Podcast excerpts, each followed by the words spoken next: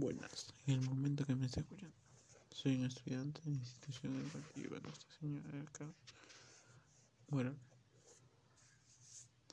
en esta oportunidad les voy a hablar sobre los hábitos para tener una buena salud integral, según el Ministerio de Salud 2021.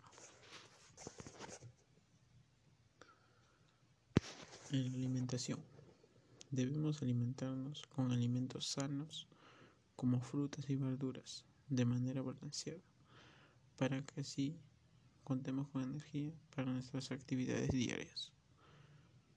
En los alimentos que debemos consumir están la quinoa, la papa, la espinaca, la alveja, el oyuco y las carnes, carne de cerdo, carne de vaca.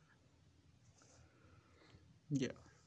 Y entre las vitaminas que debemos consumir más son la vitamina C, la vitamina A y la vitamina C.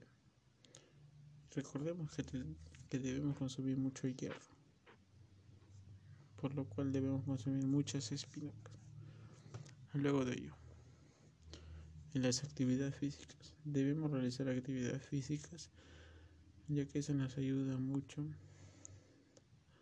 para poder desestresarnos y a la vez tener una plena relajación de cada uno. Podemos realizar actividades aeróbicas, aeróbicas. Podemos realizar actividades aeróbicas, actividades coordinativas, actividades de flexibilidad y actividades de relajación. Luego de ello, en la conclusión, el desarrollo de las actividades físicas y el consumo de alimentos de manera balanceada nos asegura que tengamos una mejor salud integral. Gracias y hasta otra próxima oportunidad.